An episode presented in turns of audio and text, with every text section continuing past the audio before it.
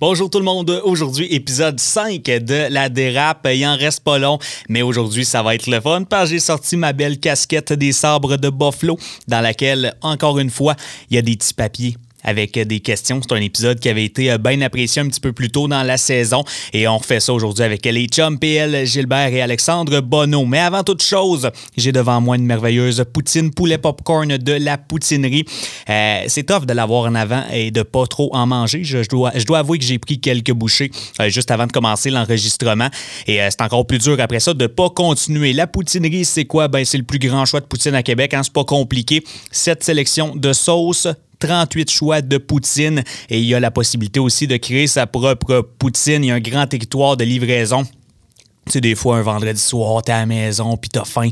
Euh, tu peux te faire livrer ta poutine de la poutinerie. C'est vraiment l'idéal. Sinon, ben, c'est au 292 Marie de l'Incarnation pour aller sur place. La poutinerie, ben, c'est la référence en poutine à Québec depuis 15 ans. Lapoutinerie.com. Bon appétit! La dérape, c'est de l'émotion. Hey, tu vas te péter la gueule, mon ta... De l'émotion. Ah, tu t'es fermé, t'as... Ouais, ben de l'émotion. Ah ouais! La dérape. En direct de la passerelle, voici Max Larouche. Come on, coach! Une présentation de la poutinerie. Avec plus de 260 variétés de poutine au repêchage, t'as en masse de choix pour plusieurs rondes. Le plus grand choix de poutine à Québec, c'est la poutinerie. Cinquième épisode du euh, podcast La Dérape, puis euh, j'ai pas eu le choix de prendre la décision de revenir avec un concept qui a été très apprécié là, euh, des auditeurs euh, du podcast. J'ai ressorti la casquette des sabres de Buffalo et j'ai invité euh, mes euh, bons chums Pierre-Luc Gilbert, Alexandre Bonneau. Ça va bien, messieurs? Très bien. Très bien, très bien. Salut, messieurs. Fait que euh, le concept hein, est bien simple, je vous le rappelle quand même. On pige des questions, on répond. On- ça peut créer des débats intéressants. On peut être d'accord aussi sur, euh, sur les différents points, évidemment. Mais ça se peut aussi que ça dérape, puis on aime bien ça quand ça dérape. Est-ce qu'il y a encore des chances que ça se perdure dans les corridors? Parce que j'ai un des sujets il y a deux semaines que je me fais encore attaquer euh, hier, d'ailleurs. Avec raison, avec raison. Lequel? Crosby Ovechkin. Ouais. Vous comprenez pas. OK, c'est euh, récurrent entre vous deux. Ça a comme créé euh, de la friction. là. Bon, non, mais il y en a un qui essaie comme de semer la zizanie entre Alexandre et moi. Pour. euh, OK, qui, Des qui pressions, fait, des pressions extérieures. qui Ouais. fait ça? Je pourrais pas le dire parce que quand même mon boss. On veut pas le mettre dans l'eau chaude. pour, pour rappeler le contexte un petit peu aux gens, je pense que c'était la première question, la première fois qu'on avait fait ça. Euh, c'était comme qui a- aura eu la plus grande carrière entre Sidney Crosby et Alexander Ovechkin?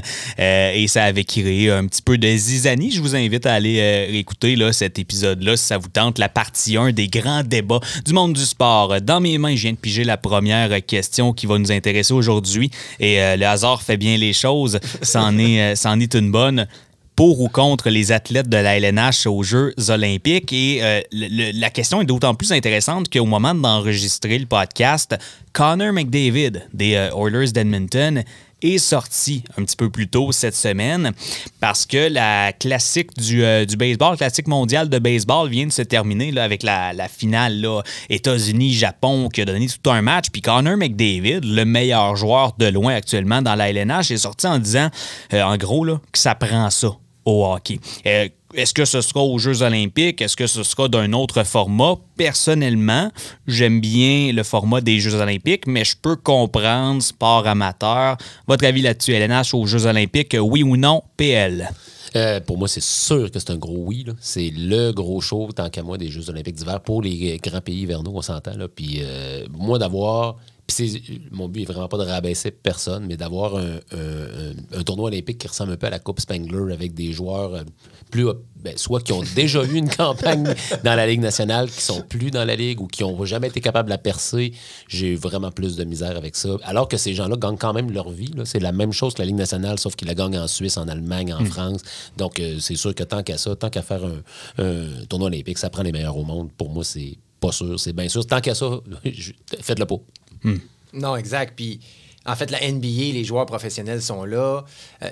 Il n'y a pas de raison que le hockey n'y soit pas, outre une question monétaire pour Gary Bettman, de dire je veux, euh, je veux garder ça dans ma cour, je veux faire mon propre tournoi, mais pour grandir le hockey puis augmenter les revenus aussi du hockey, Bettman aurait tout intérêt à amener les joueurs sur la plus grande scène internationale qui est les Jeux olympiques. Tout le monde y gagne, les meilleurs joueurs sont là, c'est la plus belle vitrine pour promouvoir le sport.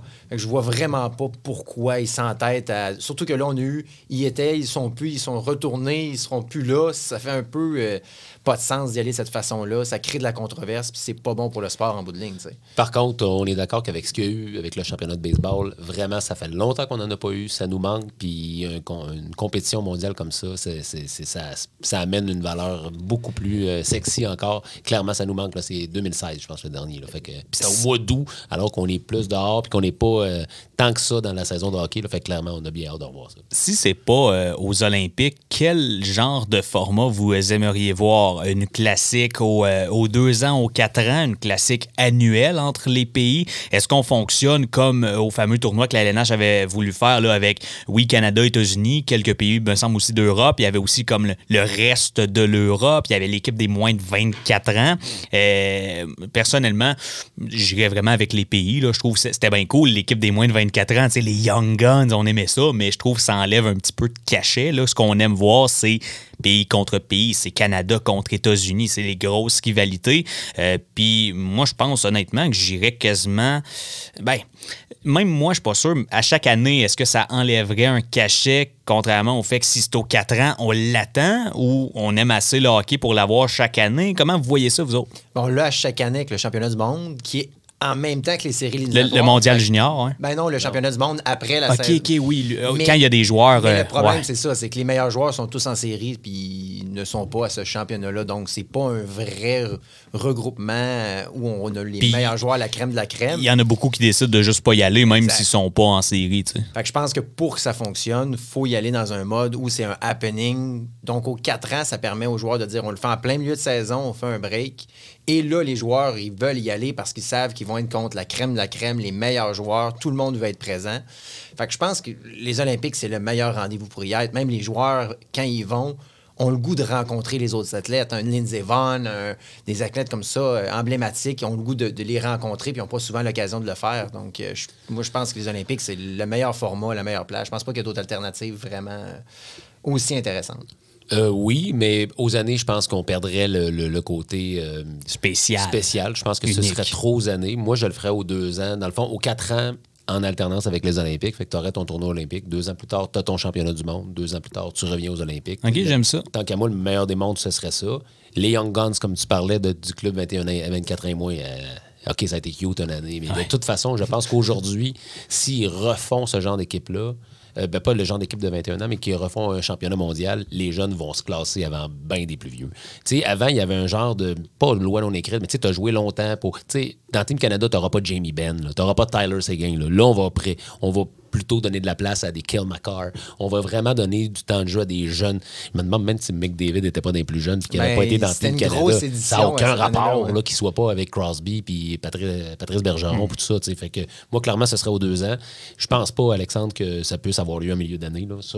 à cause des blessures puis tout ça, je, je, je pense pas que les équipes accepteraient d'aller là. Euh, tu te blesses au mois de janvier, au mois de février, tu es hypothéqué pour tes, tes séries éliminatoires. Au moins, si ça arrive en août, tu peux revenir pour les fêtes ou quoi. Là. Moi, ça, je pense que ça arrivera pas en saison. Mais au- fin août, là, juste avant le camp d'entraînement, les gars arriveront plus en shape. Puis aux aux deux ans, en alternance avec les Olympiques, ça serait le meilleur des scénarios. Prochaine euh, question. Est-ce que. Ah, elle, est bonne, elle. Elle, elle, peut-être qu'on va avoir un débat, peut-être que non non plus, là, mais est-ce que le Canadien devrait retirer le chandail numéro 31 de Carey Price? Écoute, ils ont sorti Chris Neal à Ottawa. Oui, puis on en a parlé dans le premier podcast. euh, De Chris Neal, ouais. exact. Mais la- moi, la, la question à ce niveau-là que je trouve intéressante aussi, c'est amener le parallèle avec le, euh, le temps de la renommée. Je me questionne à toujours savoir, pour un joueur et pour les partisans, tout le monde, qu'est-ce qui est le plus gros honneur? Est-ce que c'est de voir son chandail retiré ou c'est d'aller au, au- au temple de la Ben, c'est le renommée? temple. Il n'y a même pas de question.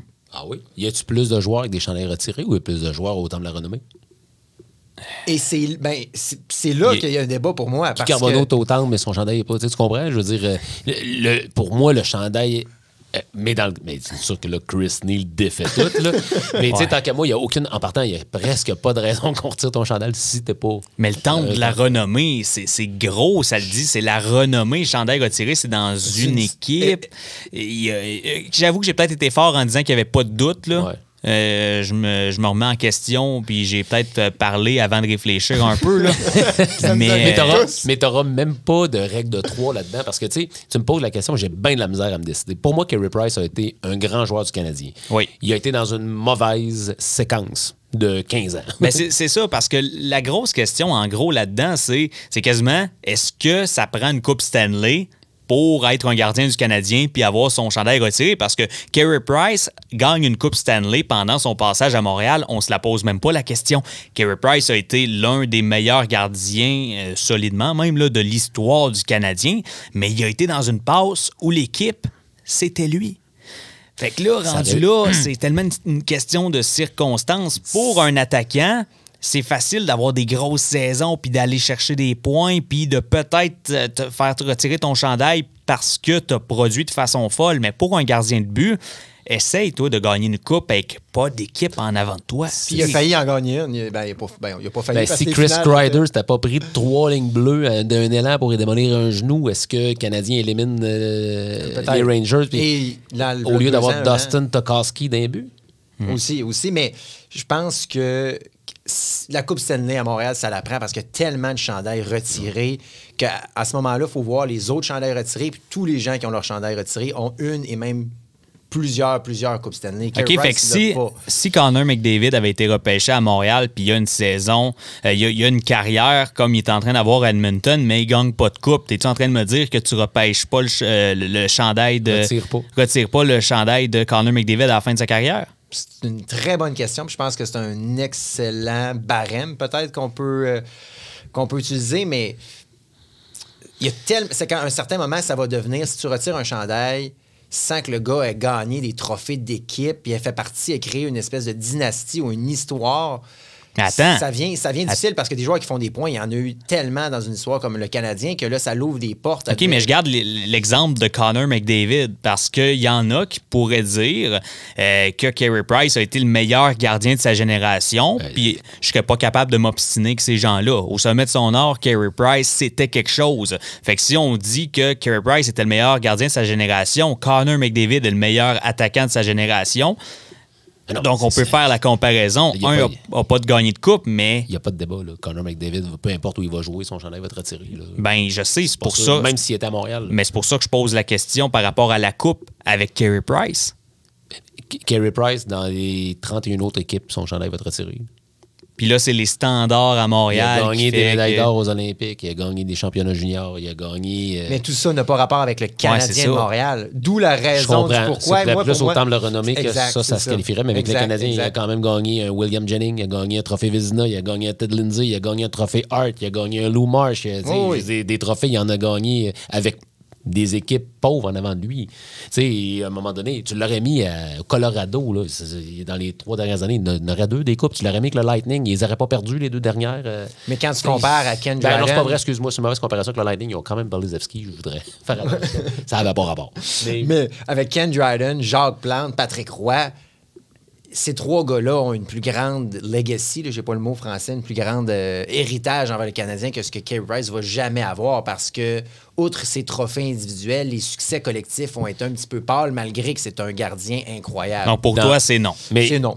Alex, je comprends quand tu me parles de Jacques Plante et compagnie, là, mais tu sais, dans un tout autre contexte Époque. de six équipes où le Canadien était privilégié pour repêcher dans certains secteurs, tu sais, c'est- on peut pas comparer ces choses-là. C'est- très difficile. Il n'y aura plus jamais d'équipes qui vont être dans- comme ça.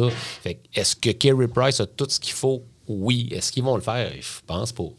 Je pense pas qu'ils vont retirer son chandail. Il y a sûrement d'autres moyens de lui donner un certain honneur, mais je pense. Hâte de voir, par exemple, parce que peu importe la décision qu'ils vont prendre. Ça va faire jaser. Exactement. La moitié des partisans doivent être pour, la moitié doit être contre. Puis, euh, mais je pense que le temps de la renommée l'attend. Je pense que ça va être un bel honneur pour Ah, lui. ça, c'est euh, ça, c'est sûr. Je- ça, ça serait épouvantable que ça va autant de le renommer. Là. Puis d'après moi, il va passer dans ses premières années. Là. Hâte Hmm. de voir. Ben, il faut que son contrat finisse. Ouais, ouais. il doit rester six ans. On va attendre un petit peu pour ça. Ouais, Moi, je pense que le Canadien devrait retirer son chandail. Euh, autre question euh, bien intéressante. Est-ce que Patrice Bergeron doit être considéré comme un talent générationnel? Puis là, l'obstinade, s'il y en a une, s'il y en a une, ça va surtout être au niveau de qu'est-ce qu'est un joueur générationnel. Un Connor McDavid est un talent générationnel. Un Carey Price est probablement un talent générationnel, justement, de, dans- à sa position. Euh, un euh, Connor euh, Bedard qui s'en vient au prochain repêchage. Il est encore tôt, mais on, il s'enligne pas mal pour être considéré comme un talent générationnel. Un Sidney Crosby, un Alexander Ovechkin. Il y a comme dans les étapes, il y a joueurs de premier trio, joueurs élite, joueurs franchise. Talent générationnel, c'est comme la dernière étape au, sommet. Là, t'as ça. Donc, Patrice Bergeron, qui est un gars qui a jamais. tu Il a eu des belles saisons au niveau des points, au niveau de la, production offensive, mais il a jamais fait des 140 points là, comme un Connor. Patrice Bergeron, avec son apport défensif, son apport sur 200 pieds sur la glace, polyvalent, son leadership, est-ce qu'il est un joueur générationnel? Ben non. Ben non. ben, il est bon, Patrice. Bravo. Super carrière. euh, Donnez-y le nom du trophée Sulky. Appelez-le le trophée Patrice Bergeron. Là, mais lâche-moi le joueur générationnel. là. Si mais t'es pour. prêt à lui donner un trophée à son nom, Ouais. mais il serait pas générationnel. Non. Euh, C'est un peu contre-intuitif peut-être, mais c'est vrai que la, la- la définition de base de joueur générationnel, parle-moi le de Mike Bossy, parle-moi de Guy Lafleur, parle-moi des gars qui ont marqué.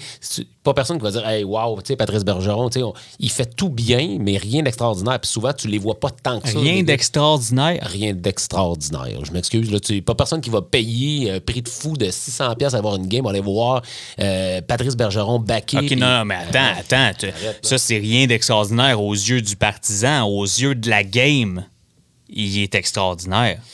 Il y a des choses qui se payent. dans Il les- n'est pas spectaculaire, Non, mais il est extraordinaire. Mais ça, un joueur générationnel Mais- doit être spectaculaire. Un- en fait, un joueur générationnel, souvent, on- c'est surtout génération. Donc, théoriquement, il y en a un par 10 ans, là, si on Ouais. fait un raccourci. Fait qu'il faudrait aussi- en choisir un de, de Crosby ou euh, Ovechkin. on va un avoir joueur- une liste de cinq noms avant lui. C'est un joueur qui a amené, je pense, aussi les, les- les- les- inspiré les autres. Un, un Patrick Roy a inspiré le style papillon, puis il a été un joueur générationnel parce qu'il a changé le hockey.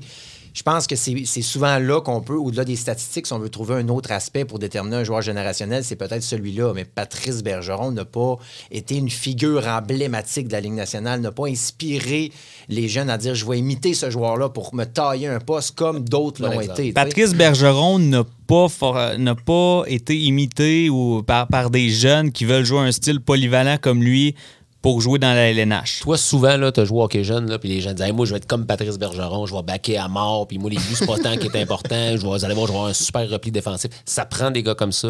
Je pars mon équipe avec Patrice Bergeron. C'est une personnalité extraordinaire. C'est c'est le meilleur gars au monde de ce que je comprends. C'est un bon leader, c'est un bon citoyen. Il y a mille qualités, mais joueur générationnel, je ne pense pas qu'on Je pense pas qu'il y a petit gars qui se prenait pour Patrice Bergeron à patinoire extérieur. Je pense plus que Ben Sidney Crosby, donc. Ovechkin. Au Québec, il y en a des petits gars qui se prennent pour Patrice Bergeron. OK, parfait, excellent. Est-ce qu'à Edmonton, il y a beaucoup de monde qui mettent des chandelles de Patrice Bergeron? Parce qu'un joueur générationnel, c'est pas au Québec ou à l'ancienne. Lorette. là. C'est un joueur générationnel, on s'entend. Tu sais, Connor McDavid, peu importe où tu vas aller, il va avoir des chandelles de Connor McDavid. Mais là, je m'obstinais pas sur le point nécessairement de joueur générationnel. Je m'o- je m'obstinais sur vos arguments pour dire qu'il n'est pas générationnel, parce que moi non plus, je pense qu'il n'est pas Ah, c'est ça générationnel. pour ça. Ah, voilà.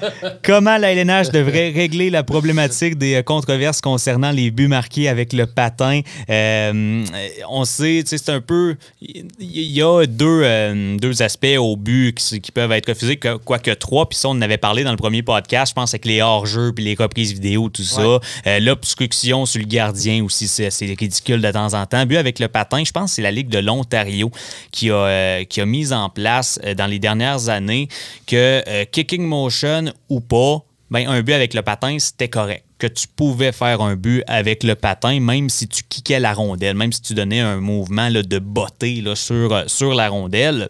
Euh, J'ai aimé ça parce que je trouve tellement que c'est ridicule des fois à quel point, OK, redi OK, ah oui, ça c'est une redirection, mais qu'on dirait aussi un petit mouvement de, kick, là, de, de.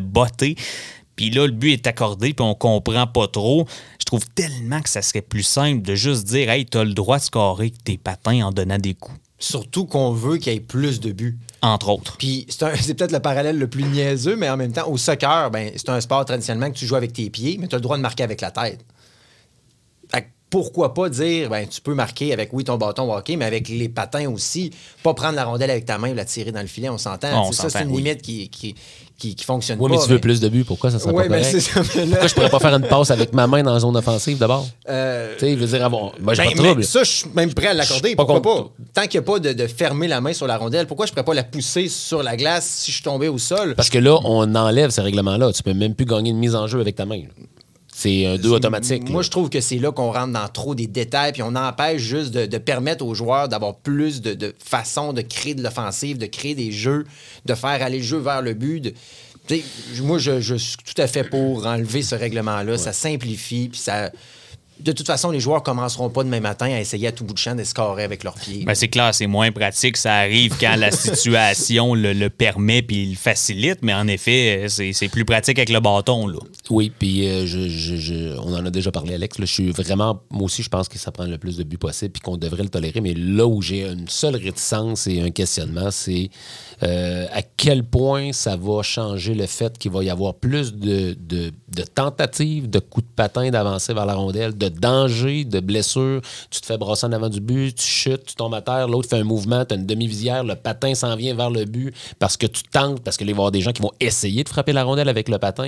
Et moi, je vois un enjeu de sécurité sincère. là Ouais. c'est probablement là l'enjeu, en fait. qui, qui, c'est un bon point. Qui, qui, qui pourrait quand même. euh, Tu sais, ça prend une faute de ça, puis elle peut être fatale. Là.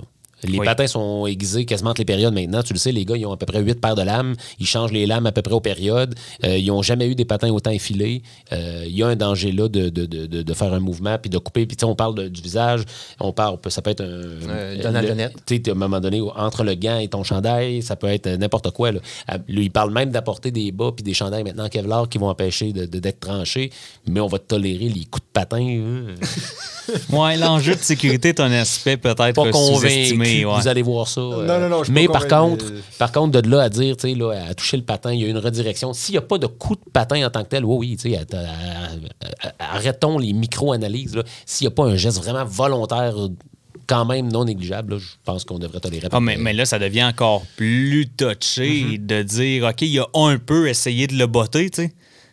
Surtout, Ouais. avec, ben, surtout avec le freinage. Souvent, les joueurs arrivent vers le flag vitesse, freinent pour se positionner, la rondelle frappe le patin. ben, rendu là, Parce qu'en ce moment, une déviation volontaire de placer ton patin volontairement Avec pour, un angle. pour rediriger la rondelle dans le but, ça, c'est accepté. Oui. Mais un kicking motion qui était peut-être même pas tant volontaire que ça, ça sera pas accepté, par exemple. C'est un peu là où je me dis, OK, il faudrait trouver une façon de faire que ça ait l'air un peu moins euh, tout croche comme euh, situation. Ça me semble être juste un enjeu de sécurité. Sinon, je pense que vous le, je pense qu'on verrait ça depuis longtemps. Pour ou contre. Ah, tabarouette. Pour ou contre les bagarres dans le hockey professionnel et dans la LHJMQ. Donc, euh, une bagarre, une, une question en deux, euh, en deux temps. Euh, donc, bagarre hockey professionnel et ensuite dans la LHJMQ. Tu passes ça avec quoi, là, la- dans le sport professionnel? Commençons par euh, les euh, prof... Non, commençons même par la LHJMQ parce que ben, peut-être que. si on dit qu'il n'y en a pas dans le hockey professionnel, c'est évident qu'on en veut. Ben pas voilà. Mais, peu, là, c'est quoi de ne pas en avoir? C'est-tu dire, c'est si tu te bats, euh, t'es suspendu de 10 matchs ou t'es juste sorti du match? C'est quoi interdire? Parce que- Effectivement, c'est là la différence. Ben- Parce que la NBA, par exemple, ça arrive à l'occasion de la, de la foire et des coups de poing, mais. Baseball, même chose, mais théoriquement, ce n'est pas permis, à- c'est des suspensions. Fait que c'est vrai que Ça serait quoi l'impact? Ouais. allons vers où la ministre Charret va pousser la Ligue privée qui est la LHJMQ, euh, soit d'avoir euh, une expulsion du match plus un match de suspension. Selon ma vision des choses, c'est vers là que ça s'enligne. La LHJMQ qui semblait proposer que le joueur soit sorti du match, mais pas nécessairement de suspension. Euh, mais c'est pas assez pour euh, Mme Charret, qui j'imagine est une grande fan de hockey junior et qu'on voit souvent dans les arénas. Moi, je pense que de- d'essayer de, réduire les batailles inutiles, c'est important parce que je trouve que même. OK, mais il y, en- y a-tu encore beaucoup? Ben, je pense que dans les derniers. le- Point 14. par non, mais match. il y en a des batailles où maintenant on voit des belles mises en échec légales et automatiquement, là, il y a- les gens vont laisser tomber Puis les J'ai rien contre ça, moi. Ben, j'ai rien contre ça, oui et non, dans le sens où c'est un peu une bataille inutile qui amène un peu. un- ça- ça- des fois, ça brise le tempo du match. Parce que j'aime mieux. une bagarre va briser le tempo. Ben, j'aime mieux voir une bonne mise en échec et l'autre équipe répliquer avec une bonne mise en échec plus tard. Puis que là, il y a un niveau d'intensité que tout le monde se lève la tête puis c'est on frappe, on y va, ça joue tough. Souvent, quand il va y avoir une réplique automatique dont on jette les gants, ça va arrêter là, le jeu va repartir, puis on va comme un peu oublier la, la séquence d'événements qui peut augmenter l'intensité. Donc, toi, les les blessures sont zéro un argument parce qu'il y a plus de chances de blessures sur une bonne mise en échec légale que sur une bagarre? Non, c'est pas un enjeu de blessure. Rendu là, Parfait. les- les- c'est des professionnels. On s'entend là-dessus, ben, les, les gars ne se blessent pas en se battant. Très rarement. Dans les rares batailles qu'il y a, c'est bien, bien rare qu'on voit des blessures. Là, puis le pire, tu peux avoir au pire, c'est peut-être que tu vas te, te- t'égratigner un peu la main. Là. Exact. Mais je, fait que je pense qu'il faut les diminuer, mais d'interdire de dire. Les Mais gens elle se se, battent. diminue d'elle-même. Tout à fait. Déjà, au fil des années, il y en a plus. C'est un faux problème. Je- moi, j'ai de la misère aussi avec euh, la réglementation de l'interdiction. Euh, parce qu'il n'y a pas tant de problèmes. S'il y avait un problème majeur, je, je, je comprendrais. C'est un show de boucan politique. Je puis- pense un petit peu, ceci dit, c'est une opinion, mais ça reste que. Puis il y a des équipes qui en ont pas de bagarre. J'écoutais Patrick Roy, je pense, cette semaine. Les remparts, Les cette saison Ouais. jusqu'à maintenant. Puis là, au moment d'enregistrer, il, reste deux matchs à la saison régulière. Fait que j'espère qu'il n'y aura pas une bagarre générale ce soir au centre Vidéotron. Là. Mais il y en a eu une en on- 66 matchs on- pour les remparts. Fait qu'on s'entend que probablement que dans la nature de l'équipe, dans le- le- au début de l'année, il y a eu des puis probablement qu'il y a eu des discours qui ont été faits là-dessus, puis que probablement que les remparts ne, ne sont pas en faveur de ça et ont décidé de. de puis, puis c'est tout en leur honneur. Puis j'ai beaucoup plus de respect pour des équipes qui disent dans notre culture, nous, on est contre ça. Puis que s'il un autre. puis automatiquement, tout ça, à un moment donné, va venir qu'à s'estomper. Et on a déjà eu une discussion ensemble, Maxime, euh, là-dessus. Je pense quand même que moi, là où j'étais plutôt réfractaire, c'est par rapport au fait que dans la Ligue junior majeure, tu as des enfants, entre guillemets, puis tu as des hommes. Tu as des hommes de 20 ans, tu as des enfants de 16 ans, entre guillemets. Je pense qu'à 16 ans, tu peux pas te battre avec un gars de 20 ans. Il y a Mais ça mais ça n'arrive ça pas. n'arrive pas. Il y a une loi non écrite. Si une situation comme ça arrivait, là, il doit y avoir peine sévère. Ça, ça devrait être considéré.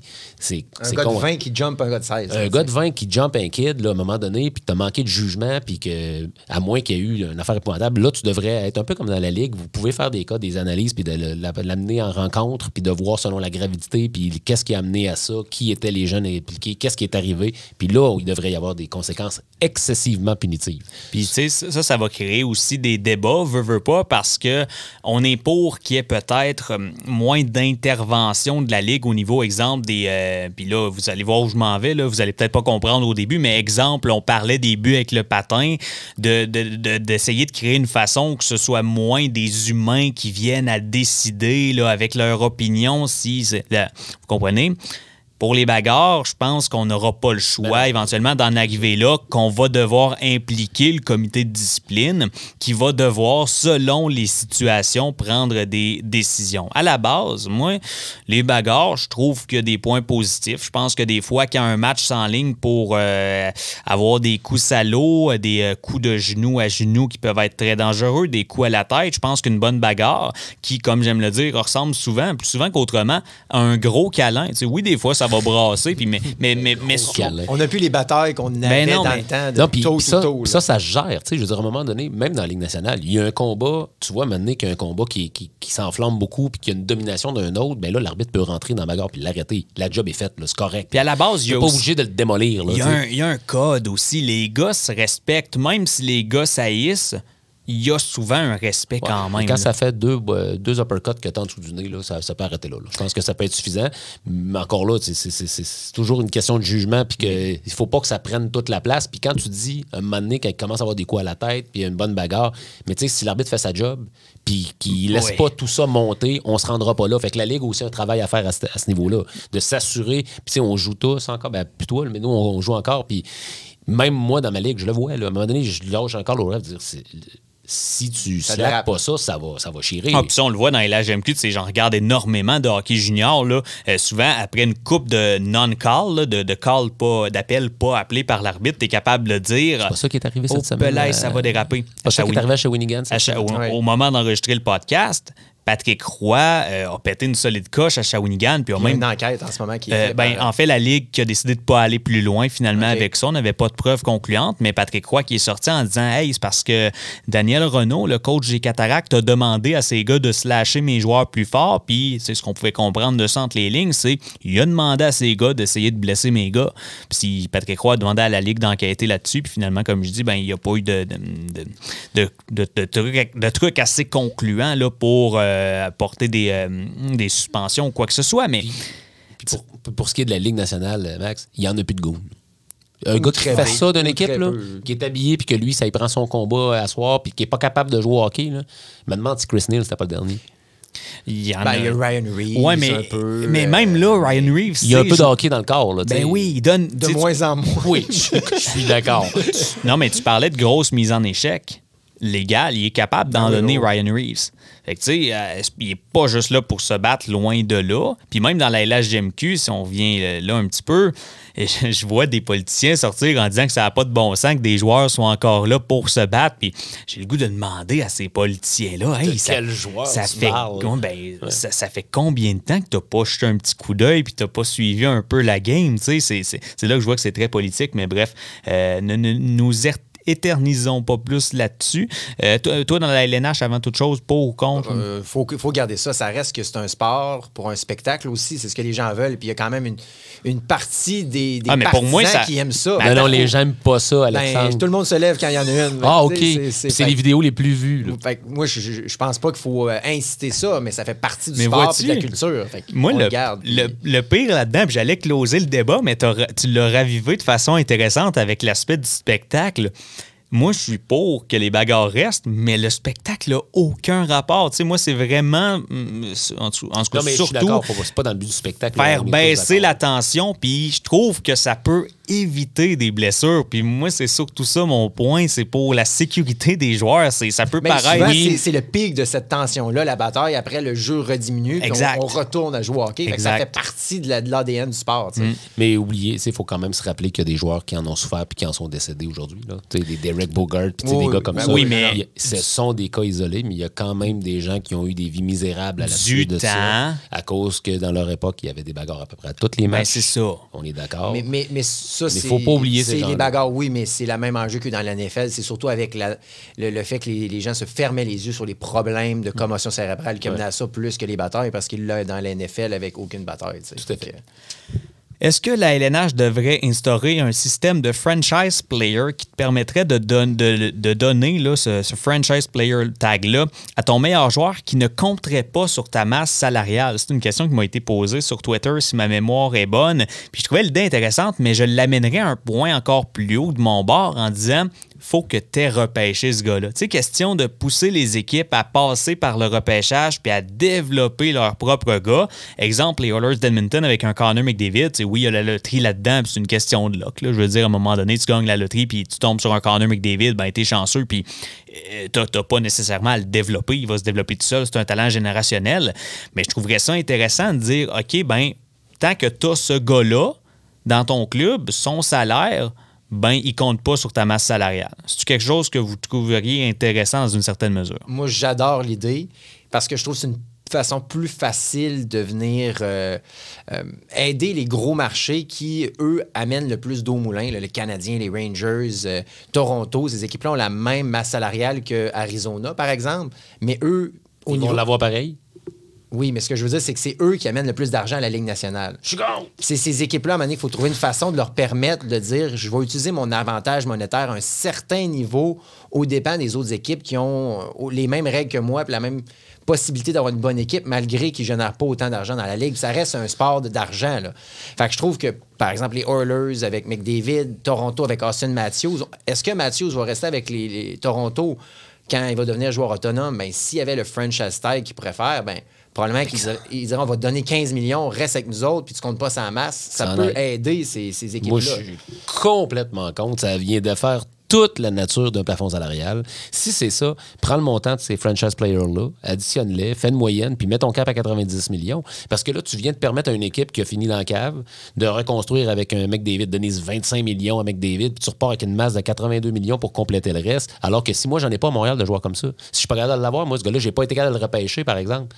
Je fais quoi? Je suis pogné avec mon 85 millions, mon joueur franchise, euh, c'est en ce moment, ça, là, ça serait euh, Suzuki. Suzuki. Non, je l'ai pas repêché. Fait que ça va être ton Cole, Do- ton Cole Cole Caulfield, à ouais. 8 millions, puis eux autres vont en avoir un à 25 millions. Ben, on fait que a- là, ils ont 20 millions de différence. Ben, ils ont euh, pas 20, mais ils ont 13 millions de différence avec moi, puis c'est pas grave. Puis, ben, Mais la réalité, c'est qu'au 17, moins, en fait. Cole Caulfield, l'enjeu de négociation salariale avec lui n'existerait plus. On, on- on- Mais- on serait assuré de pouvoir le garder et donner le salaire pour qu'il donc, reste. ta Donc, parité ça- va s'éloigner. je pense pas, pas pour un joueur. Je pense pas pour un joueur. Ben, je pense que ça pourrait aider des équipes qui perdent des joueurs, qui représente la franchise pour des questions de malheureusement, je suis pas capable à cause de la masse salariale de te Ben, faire une offre parfait. qui me permet de rester dans mon équipe. Donc, si tu n'es pas capable de le garder, Alex, c'est parce que tu as les mains pleines de d'autres joueurs puis que tu es trop complet. Alors, qui va être capable de le signer? Une équipe qui n'a pas ces joueurs-là, qui ont de la place sur sa masse. Le principe de l'équité? Ben, des fois, T'sais, tu es trop complet à cause de vieux contrats qui traînent aussi. Là. Ah, ben là, de permet- permettre des rachats sans pénalité. Il y a d'autres fonctions, mais d'établir un joueur, c'est juste de dire, bon, mais parfait, la masse, elle compte, mais elle compte pas parce que toi, tu as été meilleur. Puis là, à un moment donné, mettons que c'est McDavid ou je te dis n'importe quoi, ils ont, mettons qu'ils repêchent euh, Dice Rattle avant, puis que là, c'est leur joueur franchise. Mais là, McDavid arrive après, tu peux-tu changer de joueur franchise? Ben, probablement oui. C'est doit être Proba- un par année. Ben, ça dépend- Un par année. Ben non, mais ce que je veux dire, c'est que là, ça, c'est des sous-règles, mais probablement qu'à chaque année, au début de la saison, tu identifies le joueur avec ce tag-là. OK. Tu Ben, pourrais le changer à toutes les années, puis là, ton 25, il compterait, mettons. Là. Si tu donnais 50 à l'autre, parce qu'on vient, on peut qu'on dick. ben là, là, c'est rendu là qu'on Mais moi, je- qu'il y a plusieurs subtilités à Je trouve que tu enlèves le. Puis on, on se rapprocherait du baseball puis du basket, qui n'a pas vraiment de normes. Je trouve, moi, je, je, je, je- n'y vois aucunement l'avantage. Au contraire, plutôt que les équipes qui vont avoir été longtemps dans la cave, qui vont se pacter un club de kids, vont l'avoir longtemps. Ben, c'est un seul joueur. Regarde Toronto. C'est un seul joueur. Il ne faut, faut pas non plus penser que c'est l'équipe au complet. Ben, parfait. Moi, si ça brasse avec euh, Aston Matthews, ben, qu'il soit obligé d'échanger Nylander, qu'il soit obligé de sortir Mitch Marner, qu'il soit obligé de sortir n'importe qui d'autre. Je veux dire, rendu là, puis il y a quelqu'un d'autre qui va en bénéficier, puis qui ait la même masse que le Canadien, puis que ça va offrir aux autres équipes de pouvoir les rattraper. Moi, je... tant qu'à ça, enlevez-les, mettez une taxe ou faites d'autres choses. Si on reste dans cette optique-là, euh, qui pourrait nous mener à tellement de places, mais de, de- de façon de favoriser les équipes à garder les joueurs qu'ils repêchent. Y a des stratégies que vous verrez, exemple, je sais pas, tant que le gars que tu as repêché dans ton club, mettons que tu lui donnes un 10 millions, ben sur ta masse, il te coûte juste 9.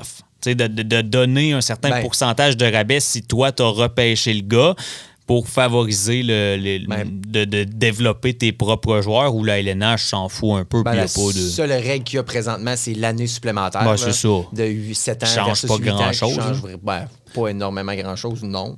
Mais est-ce que c'est vraiment. Ben, moi, je pense que oui, parce que je pense que la Ligue nationale gagne. Est-ce qu'un joueur reste avec son équipe Pour le la culture, Puis pour les- les représenter, partisans? Exactement, qu'il n'y a rien de plus plate que de voir son joueur préféré être échangé puis que son chandail euh, ait le mauvais nom en arrière. Ah. Mais euh, je pense que c'est difficile de- de- de- de- d'avoir des règles comme ça parce que. euh, c'est beaucoup lié à l'argent, c'est beaucoup lié au développement, puis ça peut créer certains euh, Inégalités. in- in- inégalités exactement. Donc, c'est une bonne question, mais je vois pas rapidement qu'est-ce qui pourrait être fait de si euh, fantastique qui réglerait ce problème-là, outre celui du franchise tag que moi je trouve intéressant. Pas moi. Toi, toi, tu- Ben écoute, il faudrait réfléchir. là. Est-ce que de- c'est sûr que de donner un 10% d'une certaine façon, C'est pas si tu grand-chose. sur le total, puis que toutes les équipes ont la somme des 10% de leurs joueurs qui gardent. Peut-être. L'impact est beaucoup moins grand que de signer un gars à 25 millions, tu comprends? Mais ça, ça s'applique sur toute ton équipe. Ben, sur toutes les gens que tu aurais repêchés, techniquement. Oui. Si c'est ça, ben, Mais ça, ça, peut être force un à garder, plus ben, gros développer. avantage pour tes équipes qui tankent, tank, comme tu as dit tantôt. L'équipe qui va avoir bâti 7-8 ans avec juste des joueurs de, de- de- de- du repêchage, comme par exemple les sénateurs. là. Ben, il y a eu plusieurs échanges malgré tout dans ça, mais ces équipes-là vont avoir un plus gros avantage que d'avoir un seul joueur que tu peux taguer euh, qui compte pas sa masse. Mais c'est parce que sur le lot, Alex, ça va permettre à toutes les équipes d'être un petit peu plus comparatives. Tu sais, si tu peux faire ça avec 10% de tous les gars que tu as repêchés au lieu d'un joueur, comme je te disais tantôt, si moi, Cole Caulfield, tu lui donnes 8, puis que Matthews, ils ont- il y a 25, pour euh, évidemment faire un cas euh, très loin, Exagéré. ben, ça donne un avantage de 17 millions. Là, Tu sais, on parle pas, pour, pour faire 17 millions à coût de 10 là, c'est, c'est, c'est, c'est- c'est 170 millions, tu ne te rendras pas là, là. Fait que l'impact est beaucoup moins grand. là.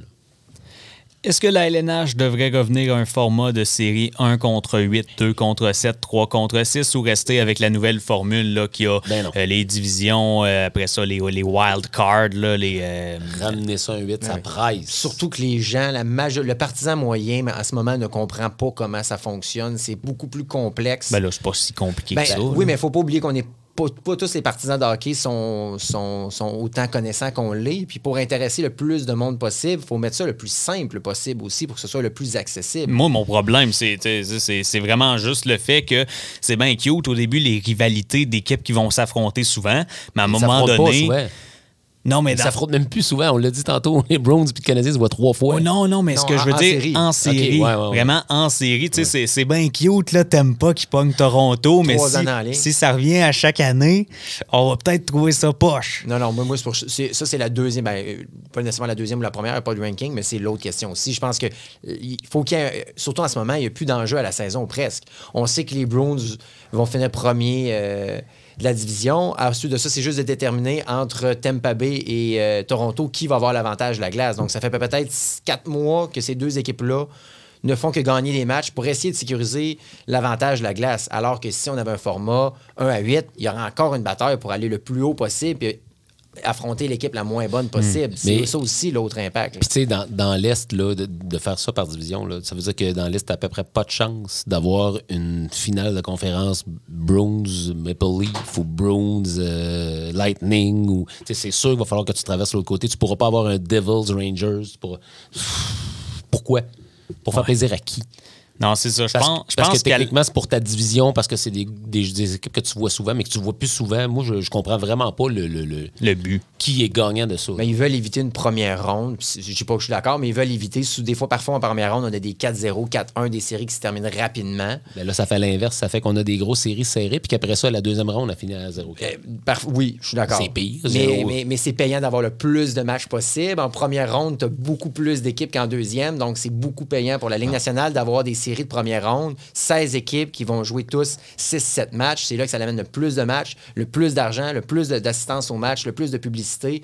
faut pas oublier que c'est une game monétaire pour Gary Bettman. Oui, ça, je- j'en conviens, sauf que ça fait que tu vas niveau- avoir le même problème en deuxième ronde. Parce que là, tu as. Mais avec moins de séries. Donc, la- l'avantage cumulatif est moins tu grand. quatre matchs par soir en première ronde. Oui. Tu as deux matchs par soir en deuxième ronde. Fait que si tu pas de match en deuxième ronde parce que c'est pas si serré, tu pas d'autre option, à quatre matchs, tu vas en avoir des bons matchs. C'est impossible que tout le monde whip sa, sa série. là. Oui, mais c'est une question de total de matchs joués pour Gary Bettman, je pense.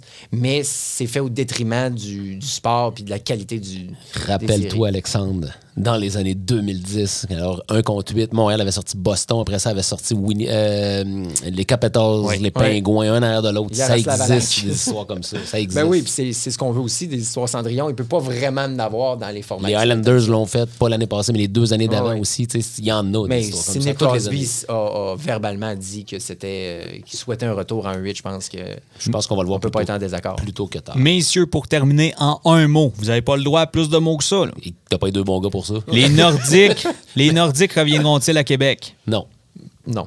Moi non plus, je pense pas. Malheureusement, merci euh, Pierre-Luc Gilbert, Alexandre Bonneau, comme toujours, bien ben le fun. Il n'y a plus de questions dans, Oh, ben il y a plus de questions on dans la casquette, puis on n'a plus de temps. Fait que merci d'avoir été là. Merci à la fromagerie de permettre la, la, la- pas- poutinerie. La poutinerie, merci euh, PL. Quand on essaie de parler vite, hein, euh, de permettre la présentation du euh, podcast La Dérape, puis on se retrouve bientôt. Ciao, bye! T'as aimé le podcast? Le show t'a plu? Manque pas la prochaine dérape. Suis-nous au blvd.fm. Une présentation de la poutinerie avec un choix de 7 sauces et 38 garnitures. C'est facile de partir sur une dérape en créant ta poudre. La poutinerie sur Marine l'Incarnation.